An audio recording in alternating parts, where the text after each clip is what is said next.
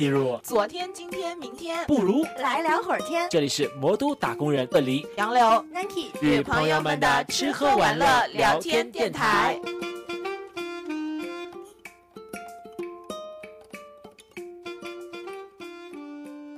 Hello，大家好，欢迎来到来聊火天电台，我是 Nike。大家好，我是杨柳。大家好，我是鳄梨。那今天呢，其实是我们有时隔快两个月左右吧，没有录过我们的观影总结。第一个原因主要是因为六月骄傲月，我们有呃一系列的一个专题的策划。另外一个，也就是嗯，大家就是希望是时隔两个月之后能够。再多攒一点，推荐其中比较好的，可以给大家做分享。嗯，今天呢，其实我们少了个人，大家可能会觉得奇怪，就是开普勒老师不在。对，主要是我们主动放弃了他，我们邀请了一位新的嘉宾。那我们先来就请新的嘉宾来打个招呼吧。Hello，大家好，那我是容易遛不见狗的乔。那今天也很开心能够和我们的 Nanki、鳄梨还有杨柳在一起来聊一聊这两个月的嗯观影体验。其实说实话呢，这个主题的话，可能呃对我来说就是也是有点点小挑战的。毕竟这两个月的观影路程呢，就是除了电影节以外，也没有非常的丰富，所以今天只能和大家浅聊一下，浅聊一下。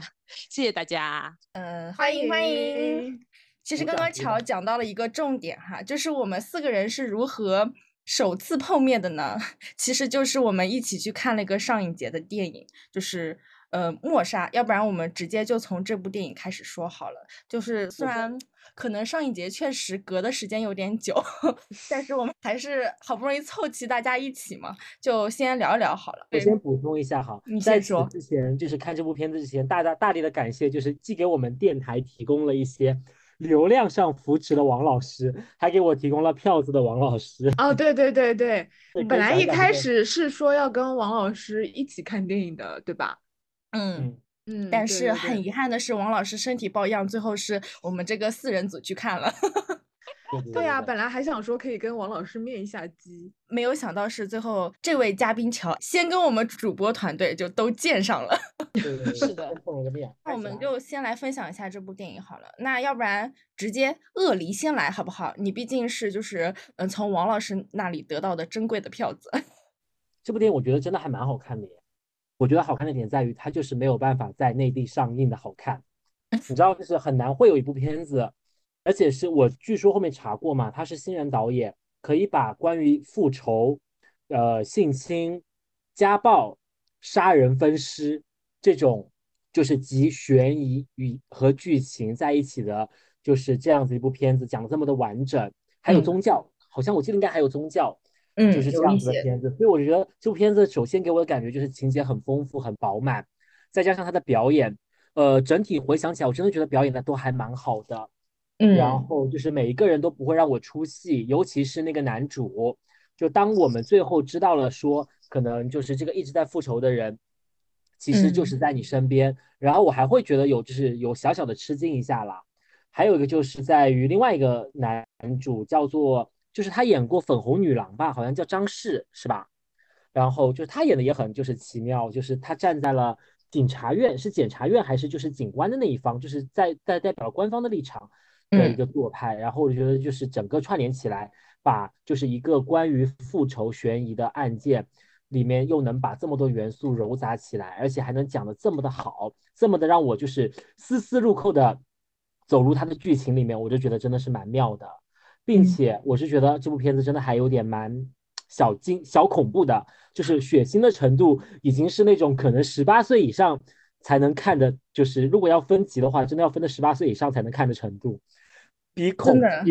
比内地大部分打着就是鬼片、悬疑片、恐怖片的片子要吓人多了，真的很值得一看。而且我觉得里面有些景真的拍的蛮美的。从最开始的时候，在一片大湖里面，然后到后面就是这个人又有很多就是关于湖啊，然后关于雨天呐、的这种场景的描写、拍摄的手法的展画面的展现，我都觉得就是不管是从摄影审美上来讲，还是从剧情来讲，都是很值得一看的片子，并且是一看再看的片子，只是苦于现在没有资源。嗯，就是很可惜，刚刚就鳄梨讲了这么多，大家有可能呃看不到这部电影，因为就目前 就目前还没有资源啦。我我觉得这个片子的话，给我的惊喜点一个是它其实结构上是很，呃，构成一个悬疑片的一个呃要素的嘛。因为前面的话，它刚开始不是就呃有引入说，其实是有一系列的女生就是这个死亡的事件，对吧？嗯，然后呢，对，然后就开始后面呃在在。在讲这个聋哑的这个女生和她的妈妈，哎，然后大家好像觉得说，哎，这个聋哑的女生和她的妈妈是不是凶手呢？就会有一个先入为主的这样的观念，然后再到后面的话，发现哎，好像有牵扯到霸凌事件什么的，但就是一整个的话，它其实是符合一个啊悬疑片的一个引入的逻辑的，所以我觉得这个看起来会比较的舒畅，嗯，然后还有一点的话呢，就像前面那个鳄梨说的，就是它的一些。大尺度的血腥镜头，其实，在大荧幕上看还是挺爽的，因为对于我们简中的观众来说，很少能在大荧幕上看到此类镜头吧，就是腹劈啊什么的，就整个血溅满那个屏幕，就还挺有感官刺激的。然后还有一个的话，对于我来说比较惊喜的一个点，是因为我本身是一个很喜欢看台剧啊、台综啊什么的一个人嘛，然后所以他这个片子，呃，因为他是那个导演是。马来西亚人吧，对对对，然后他是那个误杀的导演嘛，就之前那个误杀的导演，但实际上默杀是他的第一部长片，只是说他一直在拍，一直在剪，就一直没有完成，导致说误杀先上了。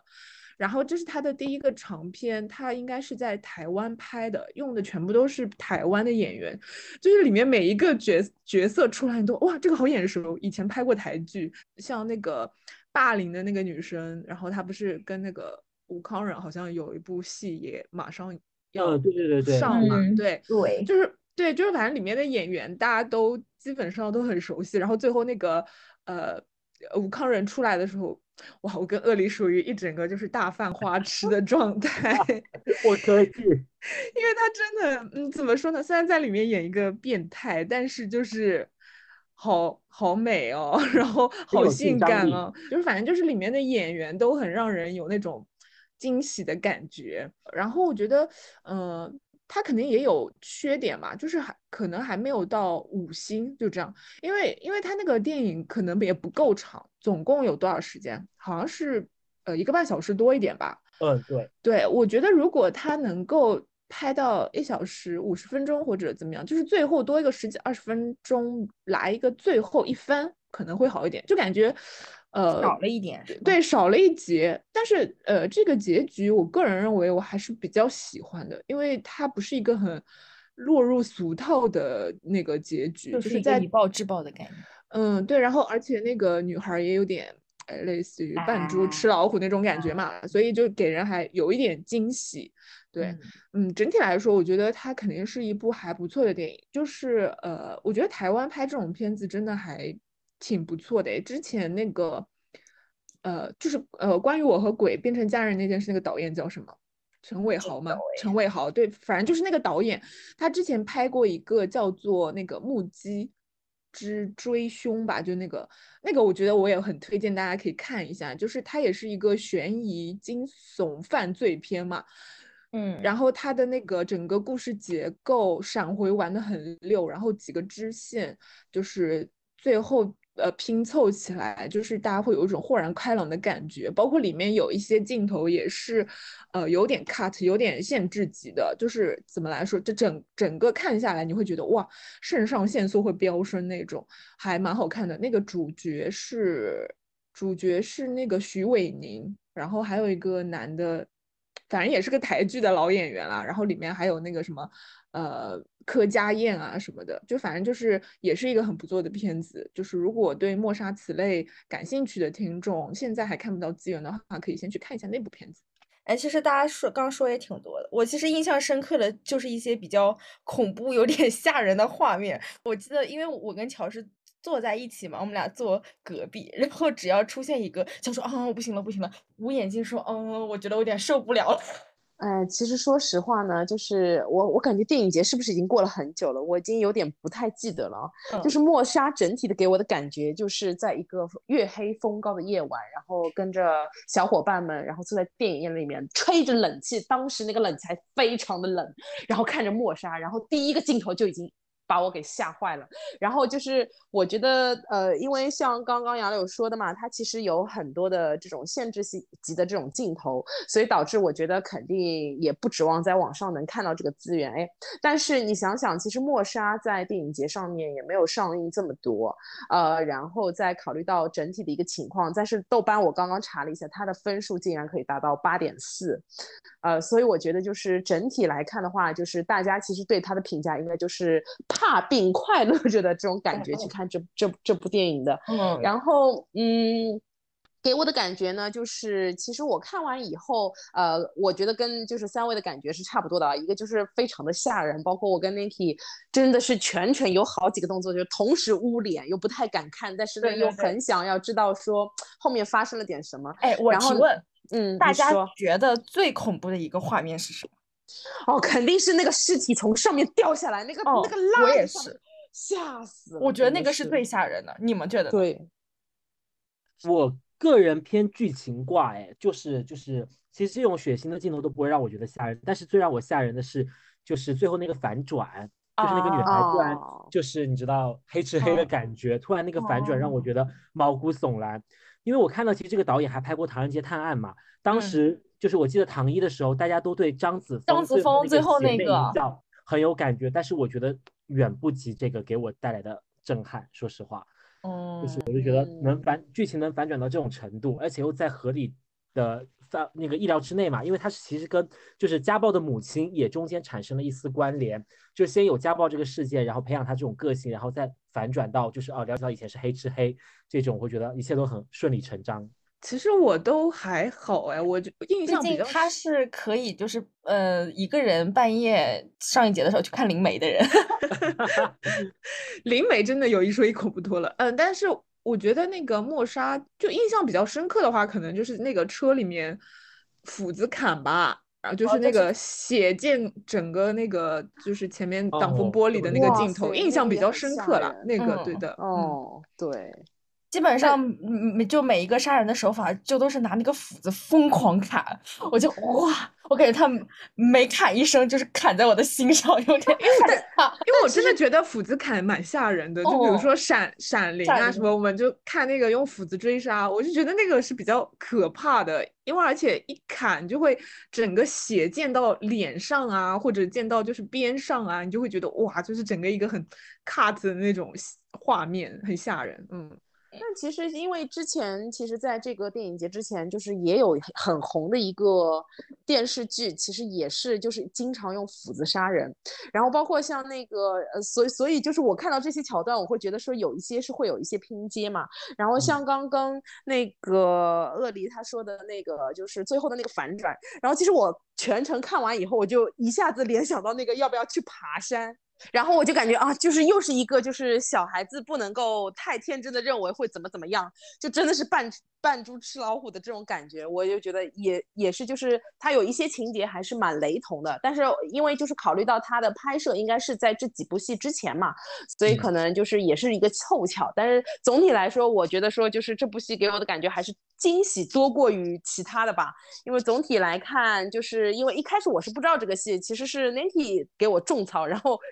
成功抢到了，但是总体来看，我就觉得，哎呀，王老师好遗憾，把这个票子让出来了。对对 对，我们我们就是后后来见到王老师，就都说你真是太遗憾了，没有看到，你之后可能不一定能看到啊。王老师扣手，三三跪拜扣手。那上一节大家还有看什么其他的电影吗？虽然我知道大家就是抢票上确实有一点点，嗯，就是可能是首次参与吧，就是至少我是首次参与了，就是发现。票非常的难抢，我首次参与呢，就发现了，其实我身边是有想抢票小能手的，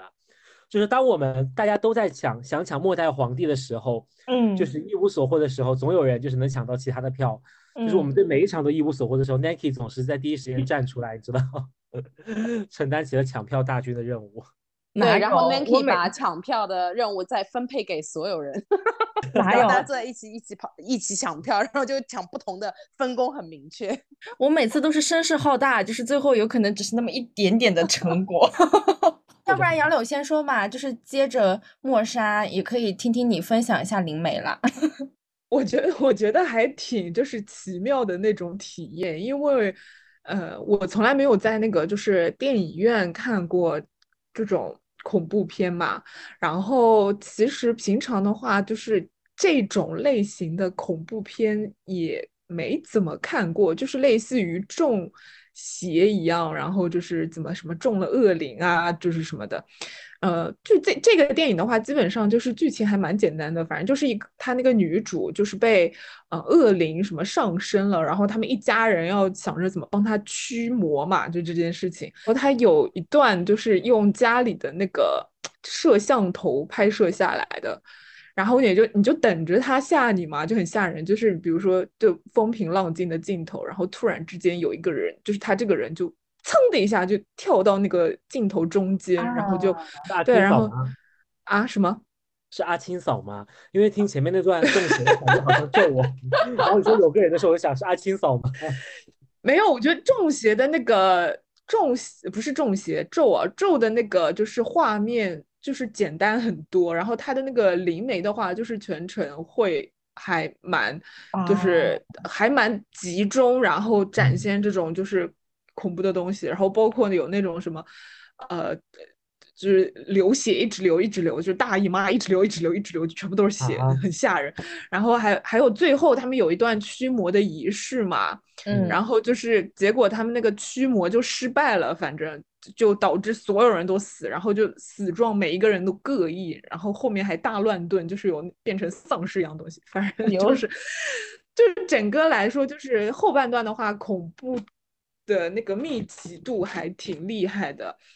然后就是大家就是属于那种，我旁边那个女生也特别可爱，她就是也一直手一直这样挡在眼睛前面，然后这样透过指缝来看，我感觉这不就是我吗？对啊，然后然后我也就是我也就是死命的往那个女生旁边靠，试图就是你知道旁边有一个支柱这样子，然后就是。大家比如说有一个镜头特别吓人，之后大家就会一起叫嘛，一起叫完之后就全场哄堂大笑，就是不知道为什么，就整个大家整个场面很，大家会觉得很荒谬那种感 觉。是因为就是电影情节有点好笑，还是大家觉得自己尖叫的样子有点好笑？就是大家尖叫有点好笑，就是画面的话其实是还好了。然后哦对，然后还有一个是让我比较 shock 的是，我第一次在大荧幕上看到了全裸镜头，哎，然后我当时就在想，我想哦，这就是电影节，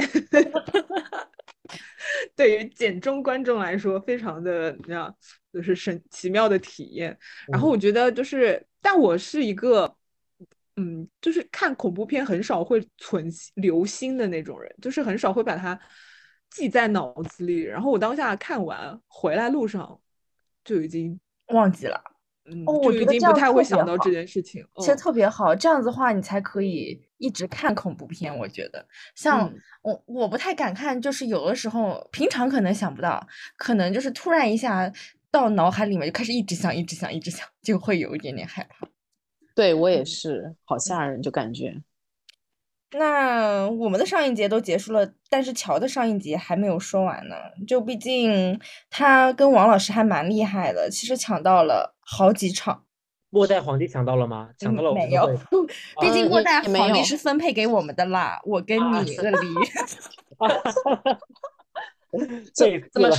怎么说呢？就是呃，上影节虽然。呃，我跟王老师的确抢到了好几场，但是呢，迫于呃一些客观的一些因素，呃，当然也是因为自己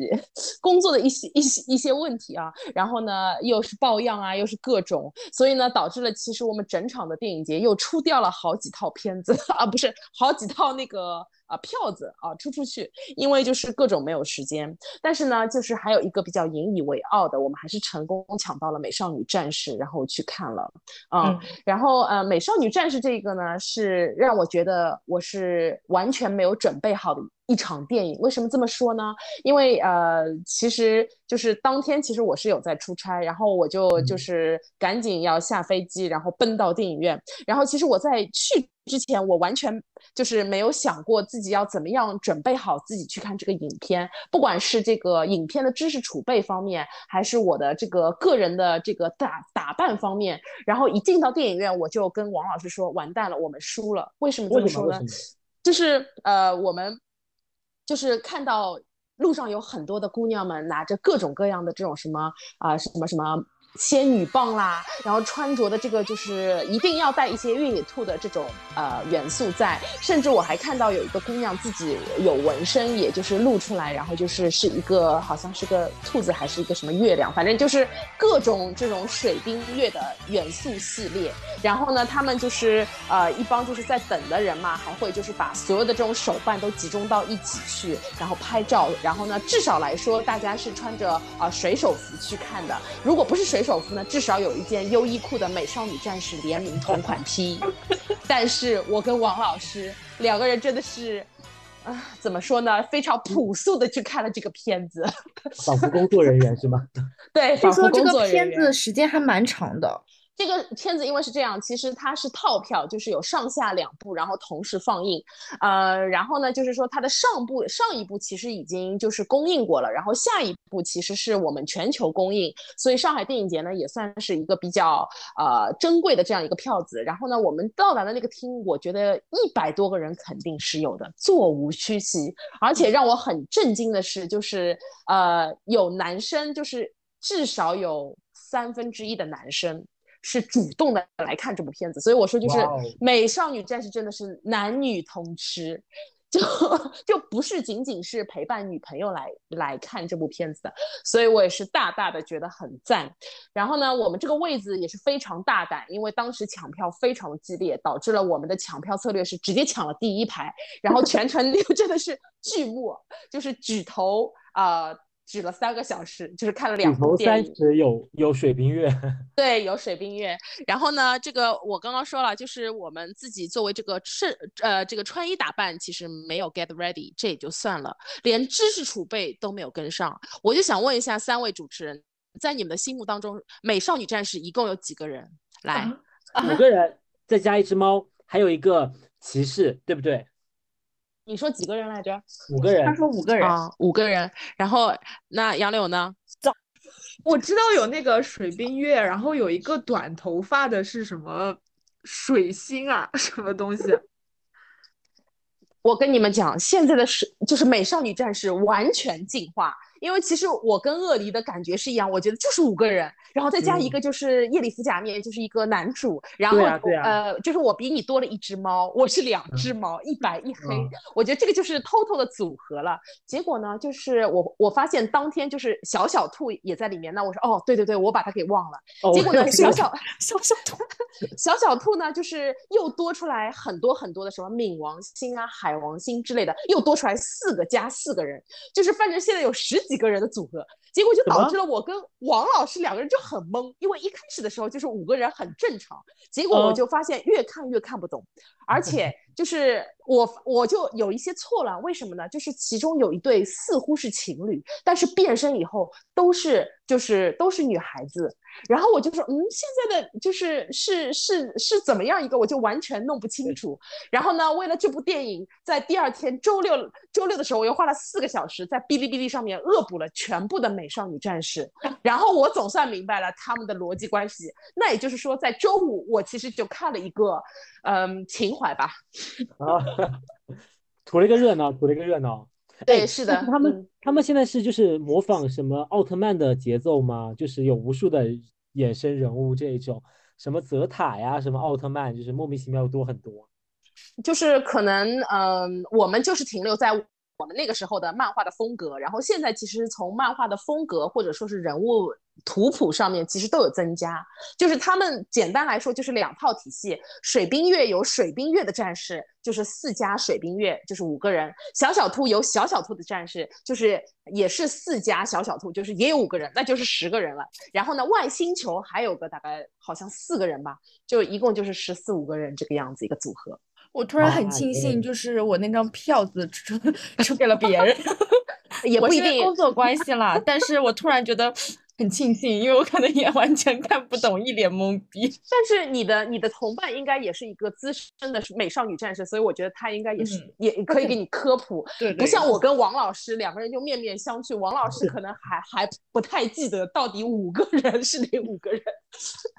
就是反正反正各种我们两个就是互相去补充对方的记忆，然后就是图个热闹。嗯，嗯，那也是很开心啦，就毕竟看的是全球首映呢。对，呃，是我觉得就是还是看情怀，因为当那个美少女战士的主题曲响起的时候，大家真的是全场讲掌声。嗯，我觉得，嗯，就是大家都还是很有情怀的。哦嗯，确现在，小朋友有在看美少女吗？我很好奇。嗯，对我觉得好像目测跟我们的年龄都差不多大，才会去看。哦，就我感觉没有，应该。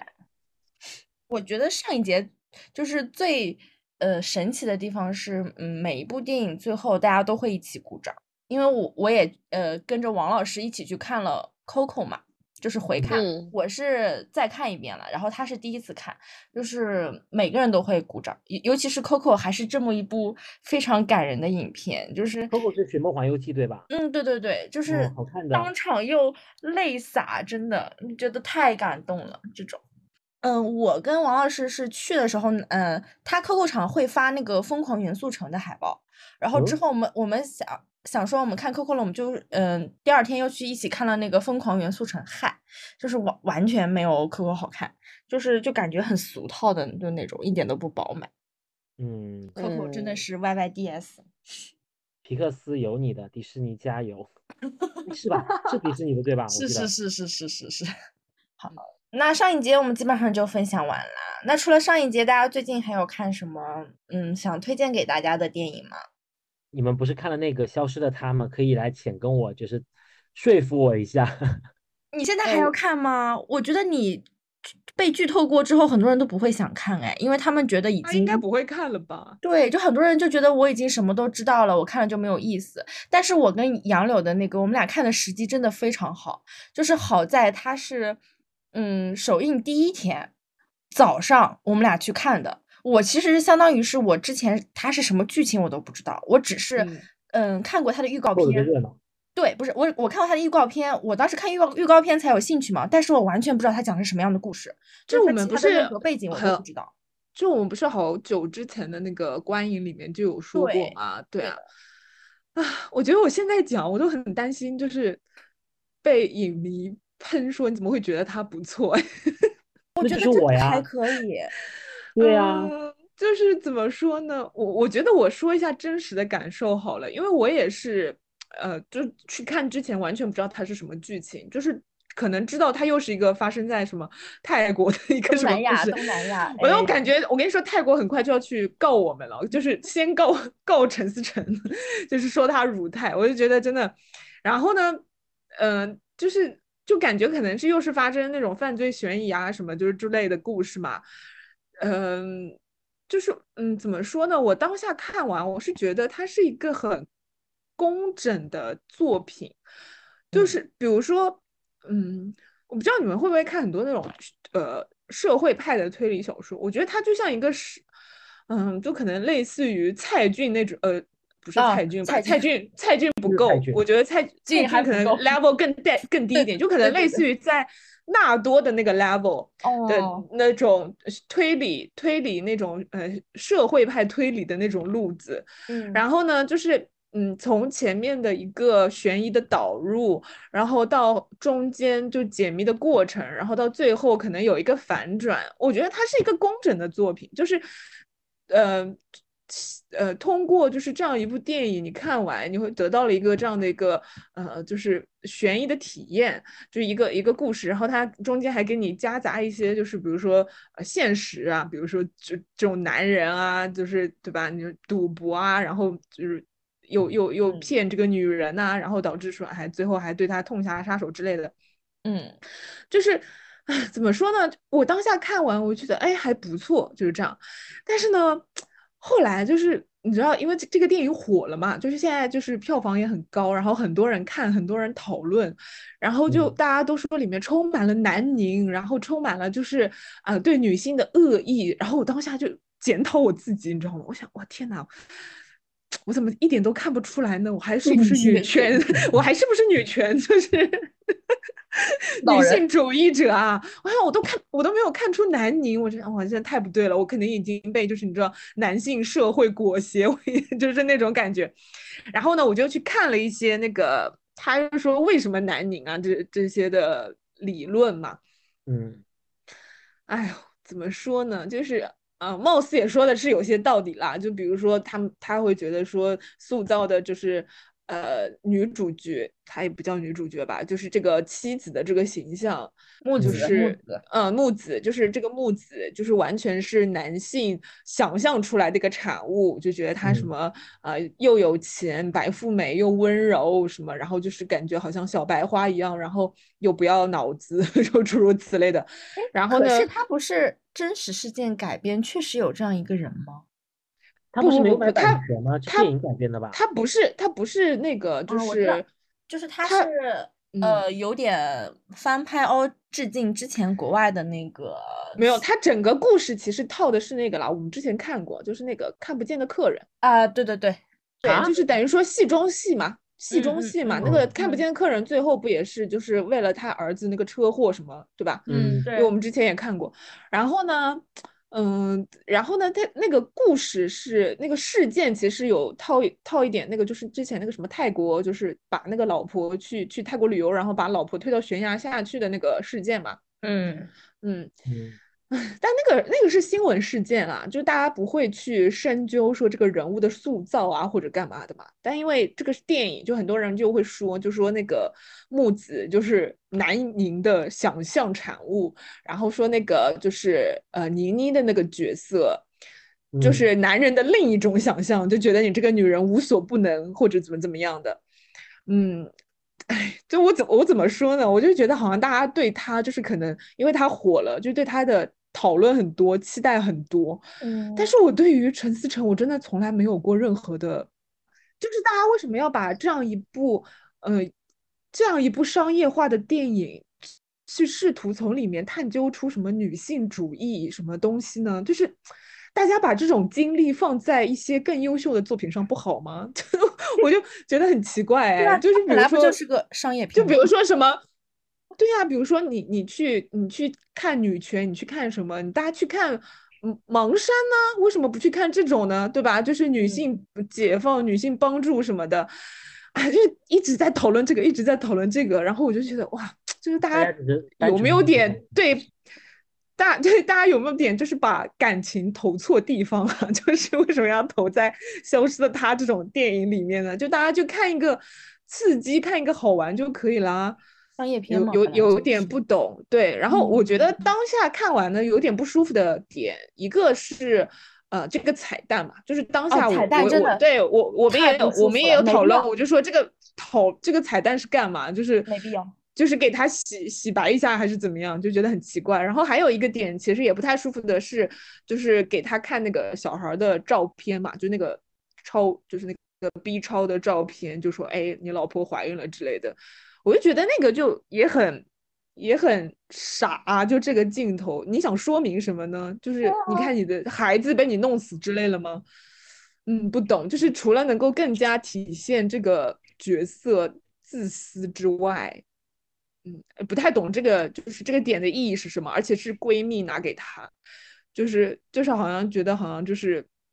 好像追悔莫及还是怎么样，反正我我也不太能理解这里面的那个逻辑。他这样的人怎么就是老婆都不顾了，他还能为了这个孩子就在那边痛哭流涕，就是呃悔恨不已？我觉得不。对对对对，我我我觉得觉得就是这里看到会觉得有点嗯有点感觉设计的不太好。然后还有一个话就是我后面回想，呃，觉得也有点不可思议的事情是，就是这个呃倪妮这个角色实在是就是。嗯，Superman 哎，然后他是个大 导演，就是因为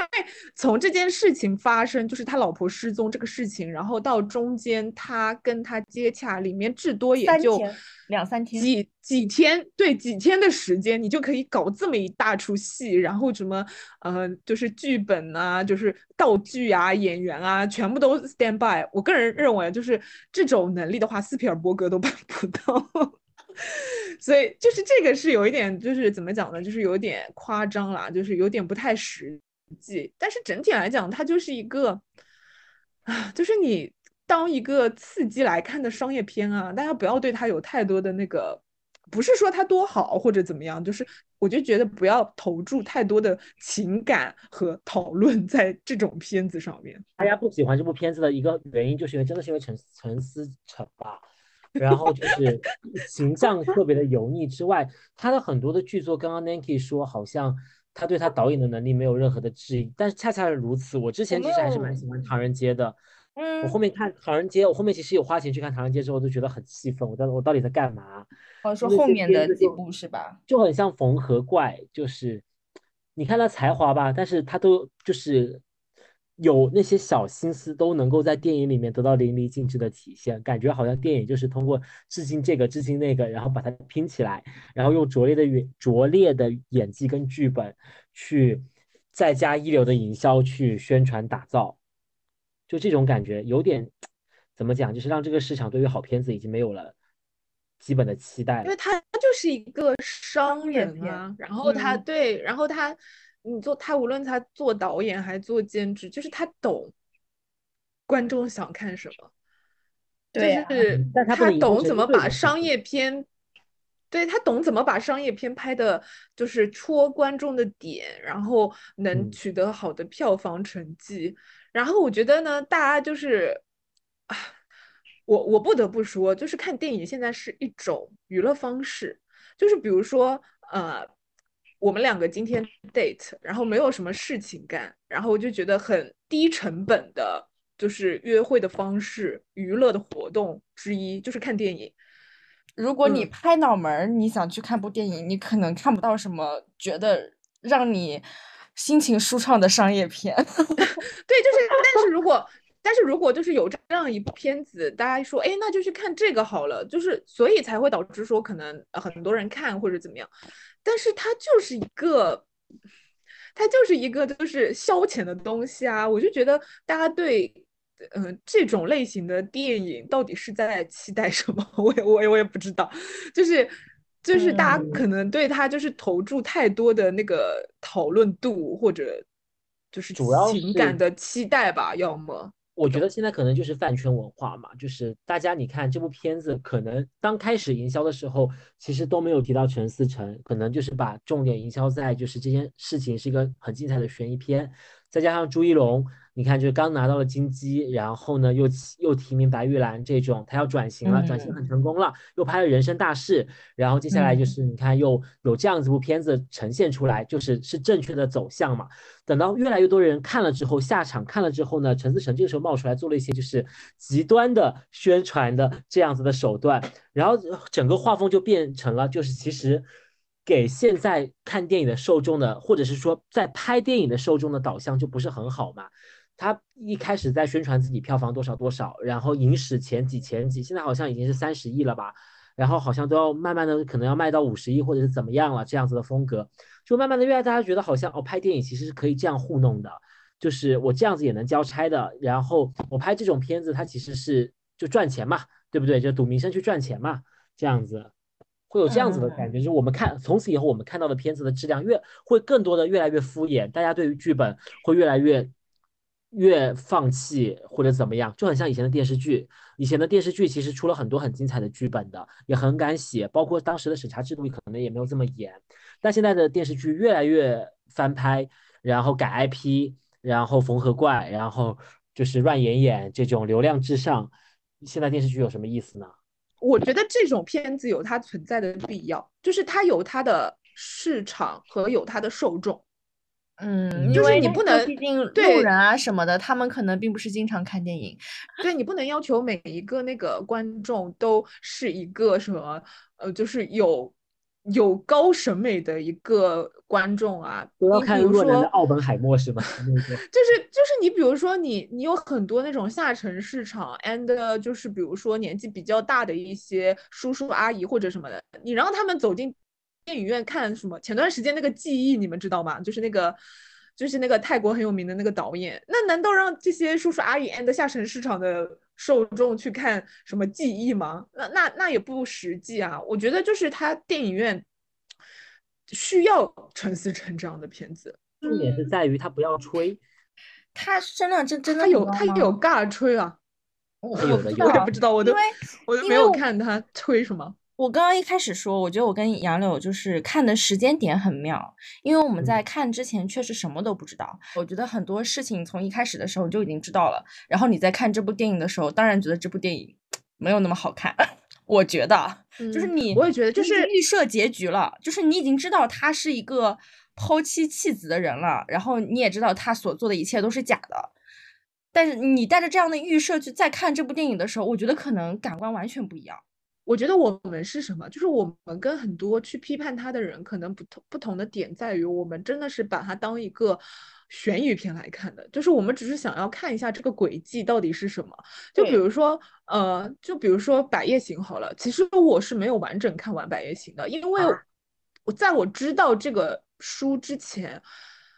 他已经很有名了，然后我已经嗯知道了他的整个逻辑 and 轨迹是什么。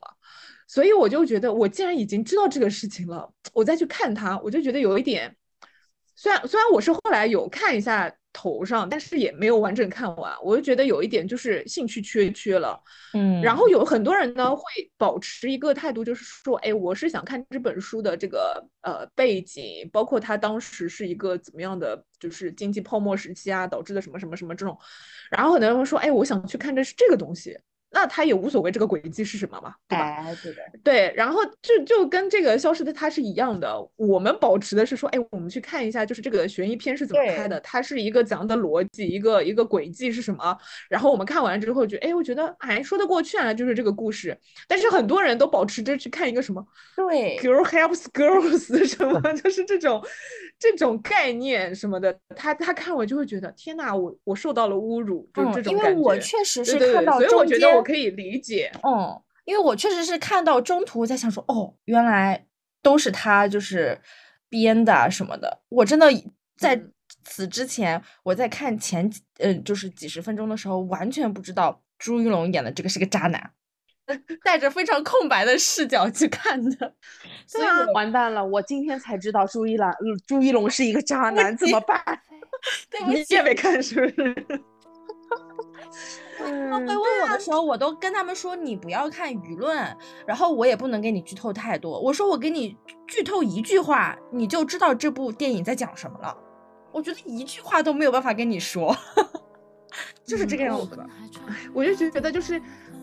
有的时候可能这个电影啊，它它是不是在营销一些这种社会价值啊？我我我不太清楚啊，因为我也没有怎么去看它的这些营销。我觉得，我觉得应该有，因为他其实想主打这个社会性的这个案件嘛，想引起大家讨论。就是这部片子它其实也是有版权的，就是当时有什么公诉事件还是怎么样之类的，但是他没有买。然后后面就是大被大家抓包的时候，他就说啊，他已经在补买这个东西了，主买这这个哦片子的版权，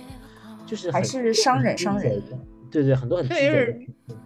然后我就觉得说，就是哎，如果是为这种电影强上一些社会价值的话，其实也大可不必，就是这种感觉。嗯，对，主要是代表中国电影市场就是这样子。嗯，对。为何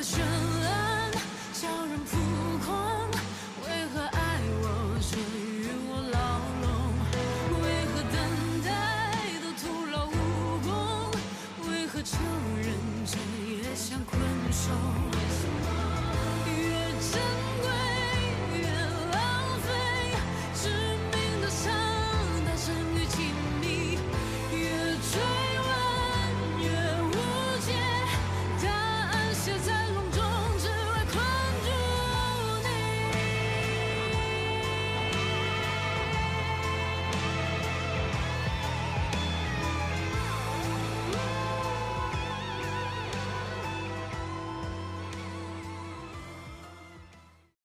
好，哎，那你们讲的这个，其实刚刚也讲说下沉嘛，我现在我想我就是我要讲部片子嘛，就是嗯。我前段时间看过的那部叫《我爱你》嘛，然后这个我就觉得，虽然我是觉得很奇妙，它讲的是下沉市场的故事，因为就是中年的，就是中年人的爱情，倪大红老师跟那个惠英红老师惠英红老师的角色，双红组合，对对对对在一起。然后呢，它的票房市场嗯好像还可以，反馈还可以啦，就是也没有到说要大爆十几亿这种，但是整体的评价都还可以。然后，但是我对这部片子唯一诟病的地方在于什么呢？他买的是韩国的版权，因为我是看过，我是很早之前看过原版的，原版看的真的很感人，泣不成声，讲的也是中年人的爱情，他们互相扶持。然后当日子过不下去的时候，然后双双就是其中有一对就是中年的夫妇，应该算老年夫妇了吧？其实就是服毒自杀嘛，然后为了不打扰世人，然后买煤那个就是开煤气，然后自杀这种。这部片子也翻拍了，然后请了四个就是中就是算算中生代的中流砥柱吧，而且影帝影后那个群英荟萃，倪大红、惠英红、梁家辉还有叶童吧，对吧？不可否认的是，演技都演得很好，好到就是让你觉得这个东西是肉眼可见的，就是不是靠什么营销流量通稿来吹的。但是糟糟心的地方在于。剧本真的是前段真的也拍的也还可以，就是前面那一段就是没有没有发现就是要转折，就是老年人服毒自杀这个事情的之前都拍的还可以，有松有弛。可是当他进行后半段的本土改编的时候，整个剧情就崩溃了。剧本的后半段就改的过于激进了，它结合了很多中国新的元素，加把韩国的剧本就是改的刚正不阿，你知道吗？就是倪倪大红老师在老人的寿宴上，呃，丧礼上啊，应该是老人的丧礼上，就是对着不孝的子女各种挥鞭，把酒席搞就是到处砸，东砸砸西砸砸，莫名其妙。然后最后他们居然还在警察局和解了，真的是一头的雾水。还有就是最后归隐山林的这个，也是让人觉得整部片子的走向就是太过于 local 了，但是又很悬浮。不过呢，我是觉得它至少是一个很特殊的片子吧，很少会有院线会上这种怎么讲中老年人谈恋爱的片子，蛮神奇的。这个哎，你们觉得这种是不是很适合就那种可能已经失去了自己的老伴儿，然后嗯。子女觉得就是 父母还可以再寻找一下第二春，然后可以通过看这部片子受到一点启发什么的，真的 适合吗？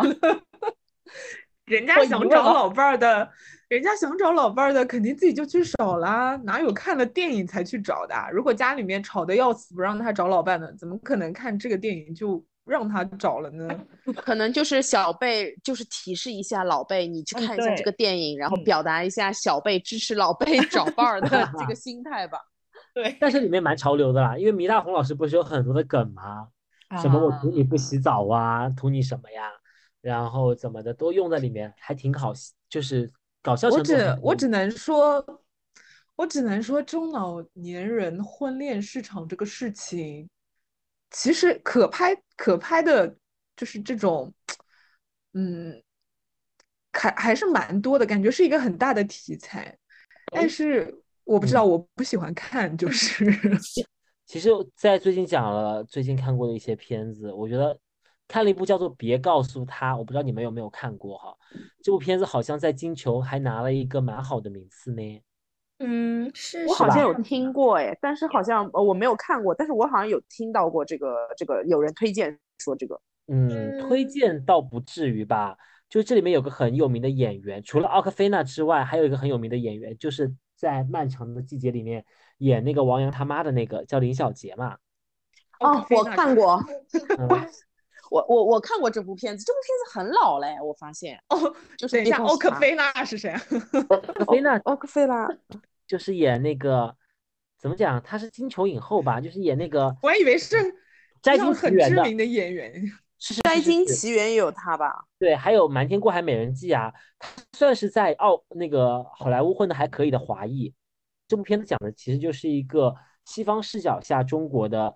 那个文化，然后再加上说，就是当奶奶被告知得了癌症，然后全家人都要瞒着她，然后又以表。递虚假的婚礼之事，把大家都聚在一起嘛。然后女主又是那种，就是从小在国内生活，但是十几岁之后，呃，不对，不到十几岁的时候就去美国生活。其实她整个人就是一个西方式的文化视角，她就觉得一定要告诉奶奶，万一奶奶有什么自己想做的事情呢？但是中国又是那种含蓄式的体现嘛，她就说了不能告诉奶奶，告诉奶奶之后可能病情就更严重了。所以才用这样子的一个骗局把所有人都聚在一起。本来是想着见奶奶最后一面，然后万万没有想到，最后反正奶奶都没有过世，活得还挺长的。当时医生说是只有三个月的时间了，直到电影结束好像还在一起。这部片子嗯好像还蛮早之前就，因为因为我是好像也是被人家种草，然后有去看的这个，对，就还蛮早。但是这部片子我觉得就是它其实还是凸显了一种中西方文化的这种差异吧。然后我觉得这个女主其实还呃演技还蛮在线的，讲真。就我感觉他可能自己本身就是华裔嘛，所以他演对对出了那种就是呃中西方文化在他身上的那种冲撞感。但我好像因为就是也蛮久了，我还蛮久之前看，我觉得好像最后好像还是蛮感人的嘛，因为他那个奶奶就后面也没有死，就一一对对对直活着，但是他们最后又回到了故土嘛，这没么有回到故土，没有回到故土，还是没没有。回去，嗯哦，对对对，还是各活各的，嗯，挺好的。嗯，反正就是我发现你真的很喜欢看嗯老年人的乐迪故事哎真的很喜 欢，就是也不是老年人的故故事，就是家庭类的故事，哦他之前还现家人间还特别喜欢那个什么困在时间里的父亲。对对对，哦我我在时间里的父亲了 这种。这看不了这这部片子也是，就是到最后真的有点泪乔目。乔，嗯你你也是都看过呢？不是因为 这几部片子，就是我看片子一般，要么就是看剧情口碑特别好，要么就是看人的就是演员特别好。然后《困在时间里的父亲》好像那个男主比较有名嘛，当时是我记得是奔着男主去看的。嗯，嗯，然后但是问题是，我觉得这个哎呀真的是不太能看，就是哎各种就是家庭伦理被困困在这种家庭伦理里面，然后就是泪目到不行，就这样子。嗯，我看这种感觉很容易哭。而且是年纪越大越容易哭，你都不知道你的共鸣点在哪里，就是可能就是一个那么小小的一句台词，然后你就一下子泪目，就也是 有有点万万没想到。翻译一下就是年纪到了。你走过很长的路，带给他小小礼物，他笑得一如当初，竟忘了病痛的苦。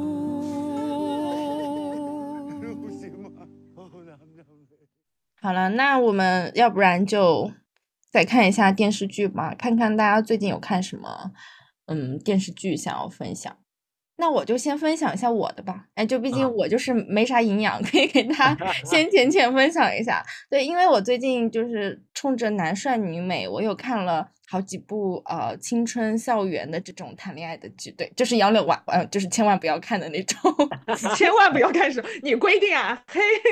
我我今晚哦就看，我跟你说，啊，你看一下陈哲远也可以了，你不是觉得他长得帅吗？我不要了，我不要。我也要说偷偷藏不住我是了吧？对呀、我是觉得陈哲远蛮。帅的。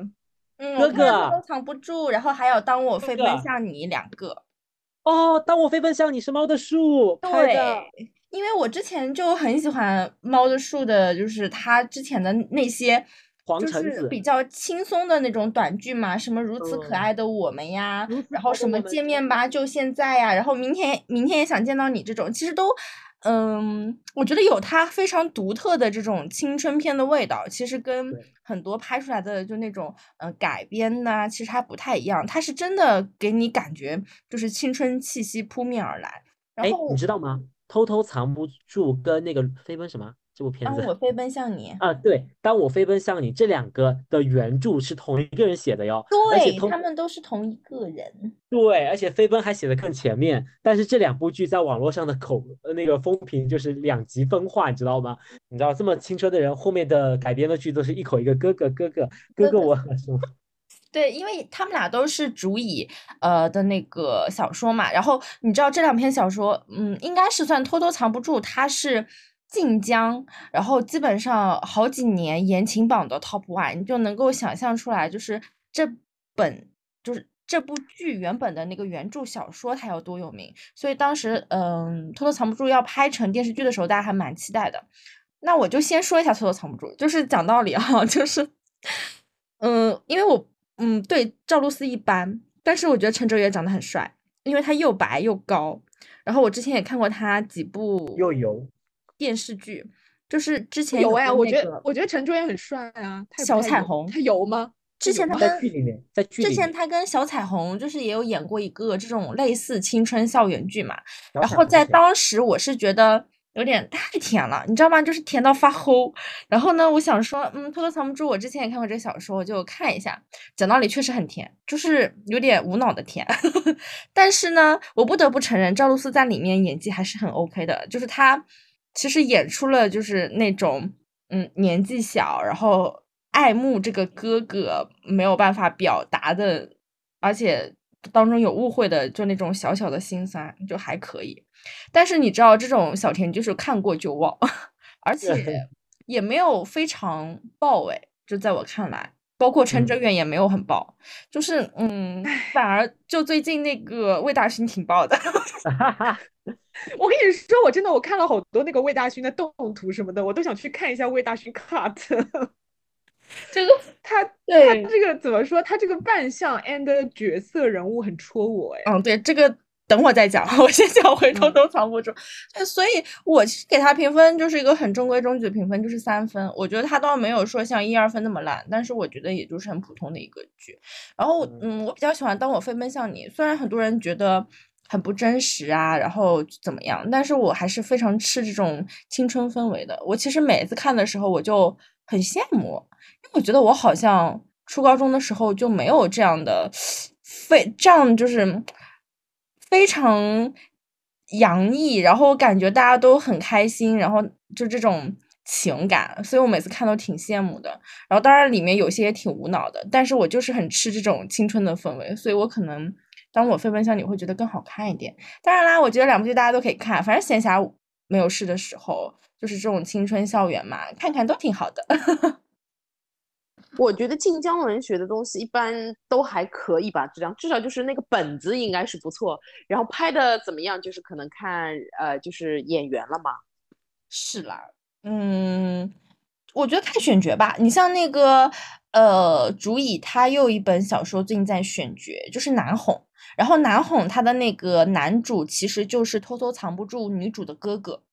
哦，哦，对的，虽然女主的哥哥就是在《偷偷藏不住》里是马伯骞演的啦，但是他们会重新选角，就是马伯骞在里面可能有点太过于搞笑了，然后就是虽然虽然一开始的时候大家都在骂嘛，但是演出来我觉得还行，就是他把他跟那个赵露思那种很搞笑的氛围倒是演的蛮好的。大家刚刚说那个 魏大勋老师，我不知道那部电视剧叫什么名字。但是魏大勋老师确实很火，我是你的人间烟火是吗？就是杨洋跟那个呃，杨洋跟王楚然王嘛，说是什么定情之作，对不啦？哦，这部片子你知道鬼吊诡的地方在于什么吗？就是杨洋这么苏感的一个人，我只是嗯上一部了，上一部真的是有大爆特爆哎，他那上一部我看到他的叫叫什么？你是我的荣耀，就是他跟迪丽热啊，巴迪丽。热巴，当时全网都在追的时候，我没有追，然后稍微就是风头一过，我就开始无聊看一看，结果真的还蛮好看的。是的呢。但这部剧好像 水花不是很大哎。我觉得也蛮好看的。你是我的荣耀 是吗？对，是。因为我嗯觉得就是首先就是那个甜呢也没有甜的很腻，就是主要是男女主角呢其实也是很养眼，这点很重要。因为我觉得迪丽热巴还真的是很美，然后杨洋其实各方面也是真的是条件很优秀了，而且嗯其实你最后其实他到最后有升华嘛。因为嗯后来就是呃，我本来以为就是这种小甜剧，一般就是到谈完恋爱就结束了，大不了就是走进婚姻。他其实结婚了以后还稍微延续了一点点，其实是嗯有在提升了一个高度到航空航天人的这种梦想，所以我觉得这个就是还圆的还高度还在的。嗯，嗯，还就是我看到张彬彬、呃杨洋，然后王楚然，不知道有魏大勋，但是我在刷小红书的时候都是魏大勋，然后我觉得奇怪，为什么我我我也是，我打开都是魏那个微博，微博首页什么都是魏大勋。我想说，为什么都是魏大勋？我后来才知道，就是他们演的是那种骨科嘛，就是那种嗯、呃兄妹之间的情感，而且据说在原著里，他们兄妹是真的就是有过一段这种隐隐的感情的。哦，嗯，亲兄妹吗？骨科？嗯，就是并不是是亲的吧？好像。嗯，并不是亲的。然后在小说里，他们就是在呃女主有那个杨洋演的那个男主之前，他们俩是互相喜欢的，就是这对兄妹是互相喜欢的，打双引号的兄妹啊、然后里面有段情感的纠葛，关键是魏大勋那个扮相吧，你不得不说，还挺带感的，嗯，不错，我说，不错啊，是吧？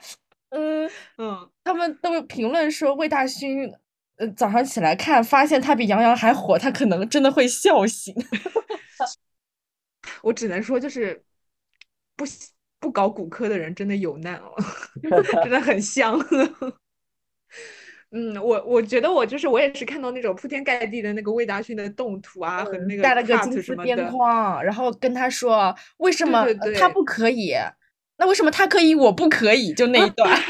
天呐，我我会看一下魏大勋的 cut，就是前面大家一直在嘲笑魏大勋嘛，就说不知道他为什么能够勾到这么多姐姐，就是什么秦岚也爱他什么的。然后我最近有刷到那个微博，就大家有。大家有就是给他就是类似于平反一样，就说哎，好像知道为什么秦岚会 看上他这样子。是不是营销？趁着这波热度营销。那赶紧营销啊！就是好不容易，他之之前这么多年都是综艺咖，好不容易有一个角色热度还不错，那不还抓紧营销哦，对对对，对很多人说他这个角色的名字也特别男主，叫孟宴臣。你看我都记住了，我看了那么多小视频 那男主叫什么嘞？杨洋，啊，脑雾，脑雾。男主叫宋焰，哦，嗯，还是孟那也蛮男听对吧？迟疑，就是说他很像那种霸道总裁的名字，他在里面应该是确实是个霸道总裁吧？那肯定啊，他都打扮成这样了，如果是一个打工人，岂不是很傲三吗？就是。好啦好啦，然后那以上就是我最近看的一些小甜剧，接下来就听一下大家分享一些其他看的电视剧吧。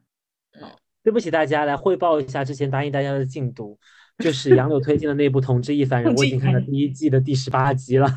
哎呦，我谢谢您嘞。嗯，真的很好看啦，就是不看的原因是我最近的生活就是没有这么多姿多彩，所以有点气愤，暂停了一下。但是我上周就是哎，你知道吗？就是同志一番让我对酒吧文化，就同志的酒吧文化有了一个新的改观。我不知道以前可以玩的这么疯哎。不我跟你说，我的梦想真的就是去一下 Babylon，然后看一下那个就是那个叫什么 Go Go Boy，就是往那个 Go Go Boy 的内裤里面塞钱，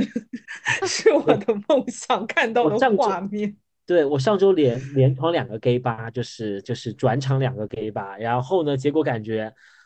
唉，还是国人太无聊了。我只能说，现在同志 gay 吧真放的歌又无聊，然后那个喝的酒又难喝，还没有人在下面跳舞，so boring。所以我决定这个月应该会结束第一季。那听杨柳分享吧，最后到乔，因为乔就是有特设一个环节了。嗯，好嘞这是一个环节。对对对，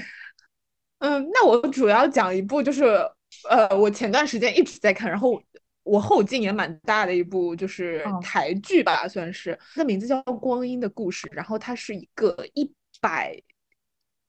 一百啊，天呐，真的脑雾，就是有一百多集的一个呃，就是乡土剧吧，这算是，就是大家都知道台湾不是有那种八点档。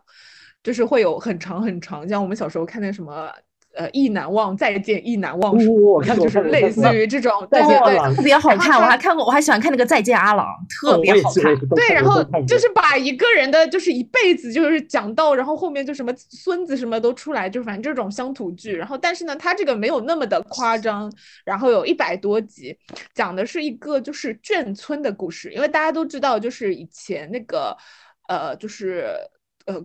台就是那个国民党撤到台湾去之后，不是很多那个就是老老兵一起跟着去嘛，然后去了很多外省人，然后呢，台湾那边的政策呢是，就是这些人会呃住在一个集体的地方，然后这个地方就叫做镇村，就是它这个地方基本上都是呃就是兵军人，就是这个兵啊兵在那边，然后他可能有一些是士兵。然后就是拿了一些钱转业了，然后有一些呢可能就一直在当兵，还有一些呢可能是官阶高一点的那种长官，然后大家都住在一起，来自五湖四海。然后呢，故他的这个故事的背景就是这样，呃，讲述了就是呃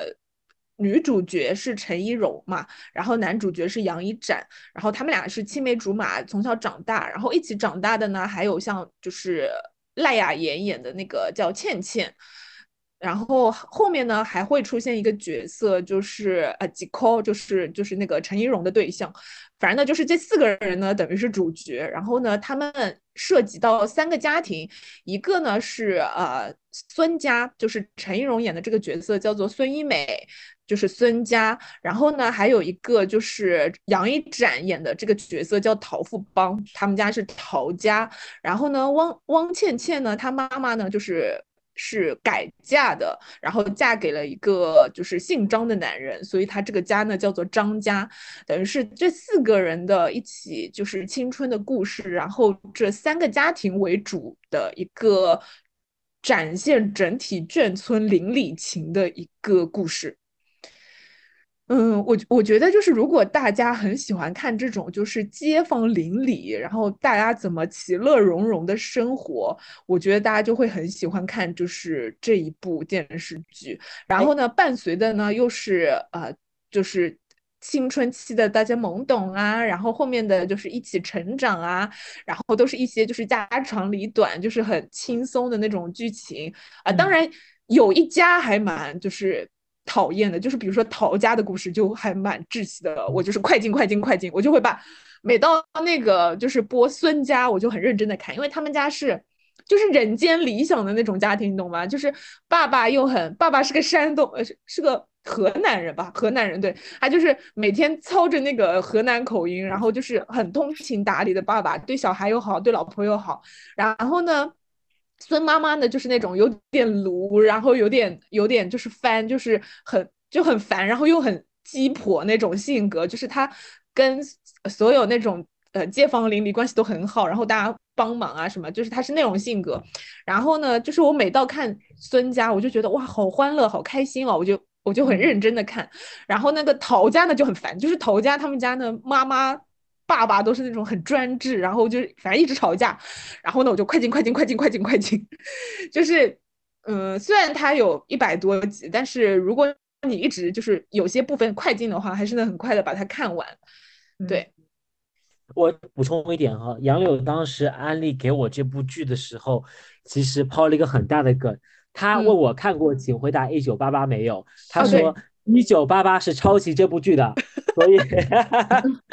所以如果感兴趣的听众朋友们的话，也可以去看一下，看一看一九八八的怎么拍的。我有另外的提问，杨柳没有看过一九八八呀？我是没有看过啊，所以我也只能说，就是我以讹传讹嘛，因为那个弹幕和那个评论全部都说，哎，这个一九八八不也是这样吗？就哎，一九八八也是什么？然后下面就会有人说，因为一九八八就是抄袭这个剧的啊，因为这个剧比一九八八前嘛。嗯然后对，然后他们每次出现什么剧情的时候，弹幕就说：“哎，那个一九八八不也是这样吗？什么什么什么的。”因为我没看过一九八八，然后我也属于就是那种就是传谣，就是在传这个谣言。对我我，所以如果有人看过那个一九八八，然后把那个光阴的故事，对对对，就是如果也也看一下光阴的故事的话，大家可以真的对照对照一下，看说一九八八到底是不是在抄袭。只不过就是听你刚刚那段讲述的话，我觉得还挺像的，因为也也是就是几家嘛，然后也都是小孩儿之间有点那种青春懵懂，然后时间线也是一样的。对，它里面所有的角色都很让人，就是每一个角色塑造的都很让人动容，你知道吗？就是呃，我最喜欢的几个角色，一个的话就是那个孙孙。妈妈嘛，就是孙一美的妈妈，然后她不就是那种就是很鸡婆，然后又又很喜欢管别人闲事，但是又那种古道热肠的人吗？然后她是那个黄家千演的，她整个演的也很好，然后就是呃说话特别搞笑，我就每次看到我就觉得哦乐的不行，就是那种感觉。然后还有一个很喜欢的角色是里面的有一个角色是冯妈，就是她是一个有点悲剧的人物来的，就是她。呃，以前是复旦大学读书的，就是家里家境也很好，然后又是女大学生，但是因为后来战乱嘛，然后他们全家就逃难。逃难逃难的时候呢，就是呃，他们家有一个仆人，就是冯爸嘛，就当时是在他们家做工，然后呢逃难的时候呢，就是冯妈的这个就是爸爸妈妈就把他托付给这个冯爸，就说你帮忙我女儿一起逃难这样子。后来呢，结果呢就是呃走散了嘛，等于他们是一起到了这个台湾去，然后那个冯妈的家里面就还还留在大陆。然后呢，后来他到了台湾之后举目无亲啊，然后冯爸对他又挺好的，所以他就跟冯爸就是结婚了。结婚之后生了呃小孩儿，但是呢，生小孩之后就是生了一场大病，他脑子就不清楚了。脑子不清楚了之后，他就有点疯疯癫癫那种感觉，他就每天坐在那个。呃，他们那个村子前面有一个海嘛，然后会有那种货轮来来往往，他就每天坐在那个海前面的一张椅子上面，他还说等那个船来，他要回家，然后他一直幻就是想象的自己还是在就是呃一个女大学生，然后他就觉得哎自己那个船来了就会接自己回家，但是他就一直等，一直等，一直等，就等不到回家的那一天。然后我就当时看，我就每次冯妈出来，我就觉得她在那个。他在那个就是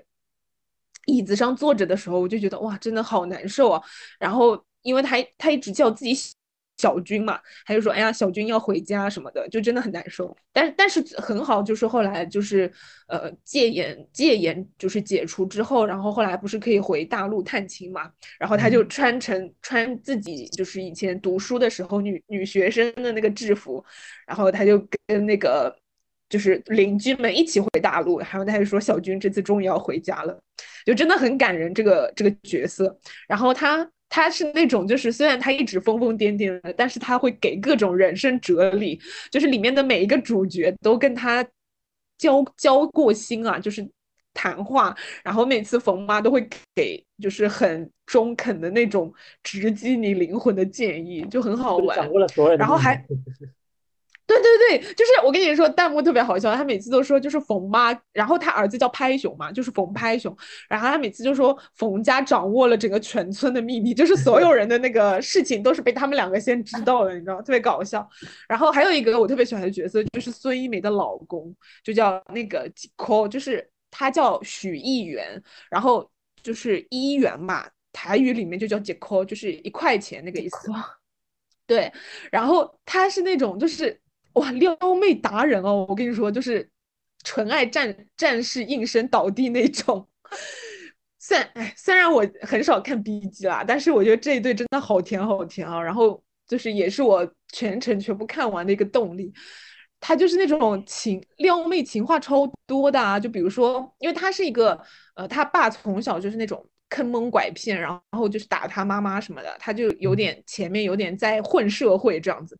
然后呢，后后续就有变好嘛，然后就开始追那个孙一美，然后他就经常就对孙一美进行一些情话攻击啊。孙一美也是那个，就是跟那个孙妈妈一样，是那种很卢的，很卢，然后又很喜欢管人家闲事那种。然后他就说，他就说那个，呃，孙一美，我能不能当你的朋友啊？他说，呃，就是你也管管我的事情吧，就是这种。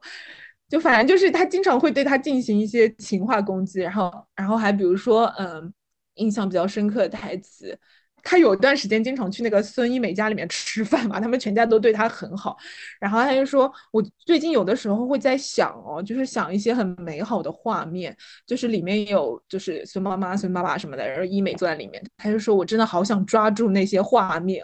就反正就是有一些特别特别戳中我那个。就是嗯，灵魂的那种，就是台词对，然后我就觉得，我羡慕医美哦，可以找到这样的老公，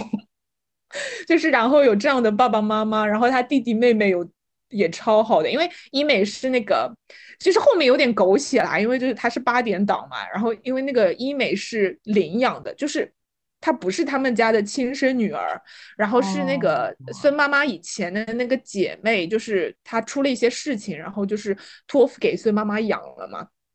然后，然后就是，但是后面就是这个事情，后来大家全都知道了之后，也是很感人啊，因为弟弟妹妹什么的，就大家说你真的，你还是我们大姐。然后他们整个那个眷村就是。其实所有人都知道这个事情，但是真的没有一个人跟医美说过。就虽然大家平常一直就是那种藏不住秘密的各种八卦的那种人，但是这种这个秘密他们真的就是守的特别好，就是从来没有跟医美说过。我就觉得哇，就是那种很浓浓的那种邻里情，就会觉得真的很暖心。就是整个看完，然后我我把它就是全部看完之后，我就有点爱上那个闽南语哎，所以我最近有在就是默默的学习一下。哇，嗯闽南语应该很难学吧？我觉得会。对，虽然超难的啊不太标准，我们俩那天特别好笑，我们俩去吃那个串冰，然后因为那个老板是个台湾人，对，台湾人，然后嗯他那个杨柳就问说：“老板，你是台湾人吗？”然后老板说：“对。”然后他对老老板说个“你你好”的那个闽南语，然后老板说：“你是在说你粤语吗？” 对，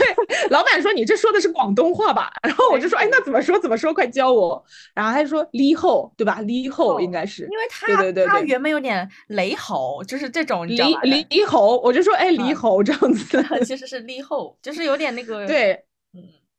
语音语调的问题啦，还是对对对，但闽它其实南语真的蛮难超难的，我觉得感觉就是我完全我觉得要比广东话难，就是广东话你依稀是可以，就是就是普通话跟广东话依稀是可以对上的，但是闽闽南语跟普通话就对不上。对，就是你你看的时候就有一种嗯，就是呃咒语吧，就是魔法咒语那种感觉。对，但是是但是对，还蛮想就是多多学多学一些，至少以后就是大约摸作能听懂那种感觉。可以啊，就是你一旦学好之后，如果我们以后去台湾旅游，然后大部分的交流就交给你啦。耶耶耶，厉害厉害！我 觉得如果以我现在的就是广东话水平，我个人认为在那个就是广东可以稍微进行交谈，但是闽南语真的不行。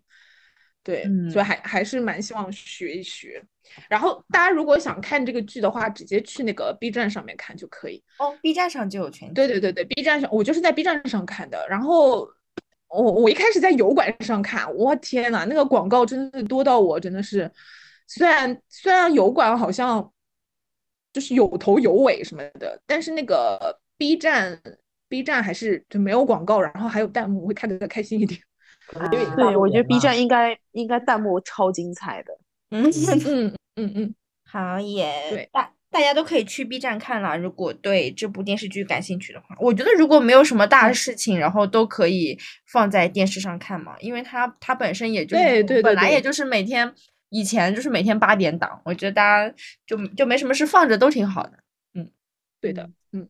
要不然我们就直接让乔来分享电视剧吧。其实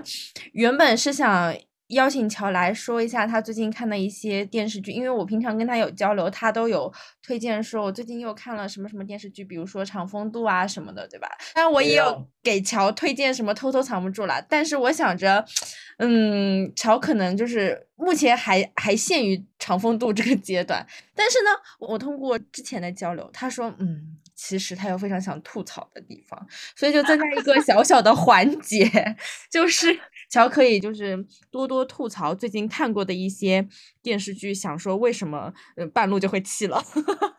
啊，没有啦，就是这个我，我觉得就是我相信，虽然这档节目呃给大家种草的会比较多，但是其实给大家拔拔草的也是挺好的。毕竟大家就是呃无聊期间时间也是很宝贵的，总是要把无聊的时间花在有趣的事情或者电视剧上面啊。就是呃，我最近在追的是《长风渡》。那《长风渡》这部戏呢，其实它一开始宣传的热度就是啊、呃主打 CP CP 嘛，而且就是真实 CP 啊呃，对就是对吧？真然情侣，各对种营业，对，而且呢，就是也很羡慕这种就是真情侣可以呃，就是拿着公费来谈恋爱啊。所以就是我那个时候就觉得，哎，会不会又是一一部《知否》？因为当时其实《知否》的时候也是赵丽颖和那个男的叫什么名字来着？冯绍峰冯绍峰，对，要死了！今天真的是大家这个脑子都不太好。脑路，然后就是因为当时赵丽颖和冯绍峰那部戏是定情嘛，但其实嗯你看他后半段在他们就是婚后的那一段情感上面，其实有一些小细节，还是真的能体会到他们的这种小甜蜜的，所以我还蛮期待就是《长风渡》这部戏的。然后呢，总体来讲呢，就是男女演员这个啊、演技嘛还是 OK 的。啊除了可能女主她拿了一个大的双眼皮，这点我也是 万万没有想到。你说宋轶吗？对，因为宋轶我我还停留在她在《伪装者》里面那个很有哦万种风情的单眼皮的少女对于曼丽。双眼皮啊？现在认自己懒的吗？反正我现在看上去，她就是一个非常显著的欧式双眼皮。我也不知哦道是没有睡好觉，一直是呈现这种状态呢，还是怎么个样子。反正就是一个双眼皮。哎，她原来是单眼皮，对他于曼丽的那个时候至少是个单眼皮，因为他眼睛大但他是个单眼皮。哈，嗯，然后就是慢慢的，现在过渡到了现在这样一个情况。问题是，就是这部戏呢，我觉得就是，哎，除了男女主角是真情侣可以磕一磕以外，就是各种的没有逻辑在线。因为它这个里面呢，它首先想要突出的是女性她在就是从商的这一块，就是商业奇才这个点啦。但是问题是呢，它的很多的这种商业的这种运作，其实更加的是从现代化的一些手段上面去照抄的。比如说它的口红经济，它就会把它变成了啊、腌制经济啊、然后其实逻辑是一样的。所以这种就是搬搬过去了以后呢，你就会觉得有一点点奇怪。哦，对对但对有这种是感觉。但是女主她也不是穿越或者怎么样，是吧？对，她也不是穿越，她就是主打一个呃天才少女，而且因为她自己本身的设定就是一个呃为了要嫁入豪门，就是努力读书这样子的一个人，但是不知道嗯。为什么她一。一嫁进那个顾家，就是嫁进男主的那个家里面，突然就变成了一个商业奇才，所以这一点呢，这个。对这个这个转换呢，就是她没有过度，然后呢，你就会觉得哎有点点奇怪。然后那个男主也是，男主呢就是那种一开始的人设是不思进取的这种翩翩公子，结果呢一整个为了女主就开始奋发读书，一下子就变成了一个，反正就是他们地区的 top one 这个样子的一个 概具有念。家国情怀的 这种。但是主要问题，你没有寒窗苦读，我感觉各位就是经历过高考的学子都无法容忍，你知道吗？就是感觉啊，男主几个月的这个努力，然后就考了一个就是高考还很不错的这样一个排名，然后你就会觉得，哎，又有一点点下头。然后呢，后边的走向呢，就变成了破产。破产完了以后，就是逃到一个地方了以后，呃，就是为了保住自己的这个身家，就把全部的家当全部捐给了国家和这个地方。所以我就觉得，哎，这一点又是。就是他有可能呢，就是跳得太快，所以当中的过度的逻辑链呢，其实并不是很顺。然后呢，你会感觉到男女主人公的这个成长线路也不是那么的分明，就是一下子就成长到很高、很高的这个点，然后就就就会觉得，嗯。略有一些些的跟不上吧，就是你说他不能不费脑子吧，他还你还得跟着男女主角的这个路线去往前面走，那你说费脑子吧，你就会 各种逻辑漏洞在这里，你又觉得有点想不通，一整嗯个就感觉后面哎算了吧，就弃了吧，就这个样子啊。然后嗯，你说我听到这个，我突然想到之前爱奇艺的有一部剧，就是田曦薇是叫哦，对对对个人吗，哦亲亲日常。哦，对日常其实嗯还蛮好看的哎。对，因为嗯其实《亲亲日常》和它主打的是同样的这种，就是他们都是先婚后爱的典型，就是先嗯因为什么什么东西，然后结婚了，然后慢慢的谈恋爱这个样子。但是呢，就是田曦薇那部小甜剧呢，它其实好的一点是。它它就是还是比较 focus 在啊、呃女性的一个成长当中，然后呢，各自的设定呢，其实它是把中国变成了九州嘛，然后每一个嗯州其实它的风土人情还不一样，嗯然后呢，你会觉得说啊，就其实是到每个地区去升级打怪，然后每一个每一对小夫妻之间这种磨合和互动还是蛮有趣的。然后呢，嗯其实就是小情小爱，所以你会觉得还蛮好看的。然后呢，就是整个就是它没有这个。跨越式的成长，至少人家这个姑娘从一个小门小户变成了一个就是大女主，就是能够管家的这种啊、呃女主人来说，她是有人帮着她一起带着她一起去做成长的。嗯，就是但是在这一部戏里面呢，虽然她的婆婆好像也是带着她在成长，但是就是这个设定人设就是呃成长空间太快，然后婆婆的这个设定又太弱，你就没有一个导师在带着她前行，你就会觉得有点奇怪。哦，所以我感觉就是还我个人会比较喜欢《亲亲日常》这部戏啦。所以我弃了，又理又开始看那个《消失的十一层》。哦，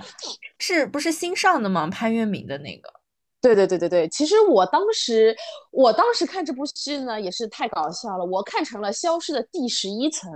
我还以为就是之前那个蔡骏写的那个什么《消失的几层几层》的那个什么什么鬼故事啊之类的那个改编的，你知道？后来进去一看，嗯，完全不是，人家主打的可能就是一个主旋律，然后今年主旋律的电影也比较多嘛，它应该也是反腐的吧？我我看着。有点点像，因为我也只看了两集。潘粤明的这个角色还是蛮正气的，但是他的哥哥现在看上去有一点点不太的正经，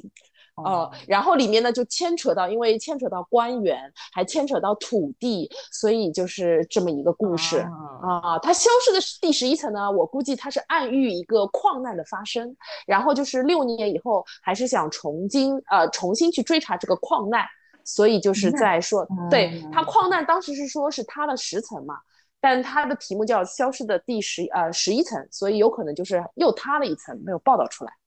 啊。但更多的细节我也无法告诉大家，因为我也没有看完。我看那个豆瓣好像评价很差哎。真的，我本来是，我本来是准，我本来是准备看的，然后我看了一下豆瓣，然后他们就说那个导演是原来拍那个什么《淘金》的导演，也是个很烂的片，然后我就觉得，嗯，观望一下好了。这也是淘金吗？啊啊！但是潘粤明为什么会会会接这种烂剧？他已经，我觉得他不是剧之前还 OK 的哦。不是，就是现在有很多这种国产剧，就是。给你包装的好像，哎，好像蛮厉害的，然后怎么怎么样，然后实际上也是个很烂的片。就是之前有好几部那种悬疑片都是这种啊，比如说张译演的那个什么，他是谁？还有那个什么，那个很吓人。那个还还有之前就是宋佳，宋佳也是一个什么？还冯小刚导的嘞，哦，一塌糊涂。反正就是那种。就是先给你先给你包裹的，好像很厉害，然后就是觉得哇，这个故事很悬疑、很刺激什么，而然后你一旦看下去，觉得哎呦一坨屎，就是那种，然后赶紧跑，就是这种剧。哎呦，天呐，太吓人了！那那我我我还是觉得那个《乘风十三载》还比较好看。嗯，《所以乘风十三载》还可以。嗯，对对对对对。哎呀，那你这个样子，我感觉我又要马上弃了，又要转战新的电视剧了。是，毕竟最近电视剧也是有点多呢。先看两集，苗头不对，赶紧跑。哦哦，你说到这个电视剧，我跟那个杨柳，我们俩那个时候在他家里，然后看了一个电视剧的解析，就是 B 站上的那个电视剧叫《古相思曲》。我们俩看完解析之后，对这部电视剧非常感兴趣，准备等它更完，然后听完整版解析。我就说等它更完，我再看一下这个。UP 主的解说对，然后我我这两天我还跟。杨柳更新我说他这周就要更完了，我说你你看一下那个 UP 主，我要再看一下完整版的。好快啊，才十四集，然后每集单场才二十八分钟哎。对，是的，我觉得他很妙的一点是，他点进去就是第十四集，就是你去看那个呃解说版你就知道了，还挺妙的，就听着挺妙的。对的，哦，那个这还不错。嗯对，那个解说版那个 杨柳可以发，就就那天的时候发出来，我们再一起回顾一下。我觉得现在唯一就是这种电视剧的一个好的趋势就是越拍越短，嗯，不错。对的，现在已经 已经很少有那种动辄什么三四十集的、四五十集那种电视剧了，很少。因为会被咔，因为广电总局出了一个通告，说好像就是一个对，然后所以就是 去年对去年那个叫什么迪丽热巴的一个戏，不是就被咔成了两部分嘛，硬生生的。哎，星河灿烂也是啊，被开发被咔成两部分，一个叫《月升沧海》嘛，一个叫《星河灿烂》。哦，对对对对对，一样的，一样的，对对对，是这样。话说我之前说我实在看不下去，然后想弃了，但是我都已经看到四十多集，我就一定要看下去。那部电视剧叫什么呀？我知道那个罗云熙 叫什么呀？长月烬明，长月烬明，长月烬明，对对对对，字 也老长了，我实在是受不了。很烂，在我眼里。所以我觉得，所以我对，所以我觉得，如果这些剧就是虽然它是个烂剧，但是它因为很短，然后我也没有浪费太多的时间在这个上面，我觉得我还可以忍受。如果它是一个就是那种又臭又长的剧，那真的就是就感觉更难受。对，我觉得因为小短剧的话，它其实因为受到你时间的篇幅限制嘛，所以它基本上只能局限在主线。就很简单，一条线过去，就这种就是也是蛮舒服的，看上去。嗯，是的，是的，对啊，就是国外一贯都如此啊。你像那个日剧，就是它从很多年前都是这种八九集的体量，然后哎还有那种、呃、对国外的，就是除了除了比如说好像韩剧之前也喜欢走那种时间比较长的，但也不过是十几集，比如说十六集、二十集这种。只有国产剧以前就喜欢拍的特别长，然后注水在里面。就但是现在这个趋势，我觉得是蛮好的。青春那一刻，才能逃出因果。有一次擦肩过，做长梦，梦醒来看不破。遇上那一刻，再将你手紧握，一滴泪却滑落。长久是死，若是错。你爱上了一个人，却不能与他长相厮守，只是因为他的过去是你的未来。那最后，要不然杨柳再分享一下，就是最近看的那个综艺吧。哦，我最近在看那个呀，《小姐不吸地》哎，啊，我觉得我还是很爱小 S，对啊，就是嗯，就是没有了蔡康永的小 S 依然很好笑，但是没有了小 S 蔡康永，我就不太会去看哎，嗯因为我就我觉得我应该就是一个很很恶俗，对，很恶俗的那种娱乐娱乐受众啊，因为因为我觉得就是就是很喜欢看小 S 小 S 说一些很毒舌的话，然后就是跟那个嘉宾依然就是虽然小写不吸地这个节目就是制作人还是 B two，然后模式依然就是那些。通告咖，然后甚至就是因为没有了蔡康永，给他又呃安排了一个那个男主持就是感觉像对陈派翠克，然后他就是对陈汉典的那个角色，然后但是你就是依然会爱小 S 的那个主持风格啊，然后因为他很有梗，对啊，而且就算而且就算那个每一次的主题都感觉很老套，就是感觉以前康熙都不知道玩过多少遍了，但是你依然会愿意看，然后就是是看小 S 怎么跟他们就是刀光剑影。但是我觉得比起康熙的时候，S 真的有很柔和很多，就是可能。因为我觉得 S 本身就可能也不是那种非常锐利的人，但是以前那个就是呃康熙的时候，蔡康永就是那种属于，其实康永哥是属于那种有点蔫坏儿的，然后就是喜欢就是挖坑，然后或者是就是拱那个小 S，就是有点抛那个梗给小 S，让他就是攻击那种感觉，但是没有了呃蔡康永的小 S，就是虽然还是妙语连珠，但是会柔和很多，peace 很多。我觉得我反而会更喜欢就是现在他的这种状态，然后嗯，就还是还蛮喜欢看的，就而且每天就是下饭啊，就是因为它不是日更的嘛，就周一到周五每天更一集，就是你吃饭的时候看一集，就会 还蛮开心的。对，因为我们以前也是下饭嘛，然后我上次就是去杨柳家跟他看了一集，超好笑，就是真的超好笑，就是我给你笑到肚子痛对我给你看的那一集，就是大家都评价都超高，然后就尺度是你在内娱绝对不可能看到的。就我个人认为台综还是怎么讲，还是蛮蛮蛮前卫的啦。然后而且就是大家也都放得开，嗯真的，我觉得我觉得要比还是要比内娱有趣很多。哪怕就是很多人就觉得，哎呀，还是很老梗什么的，但是依然好玩。对，就挺适合下饭的。你看看嘛，还挺嗯开心的，就是属于那种。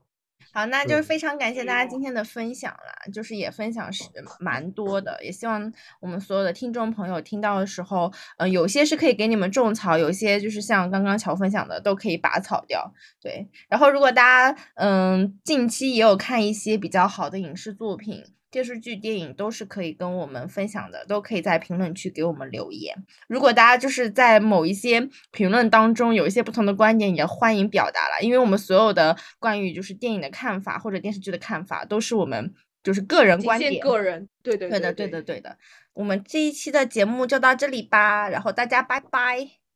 拜拜拜拜拜拜拜，下次见，拜拜。大家有什么想要跟我们分享的，也可以在评论区留言哦。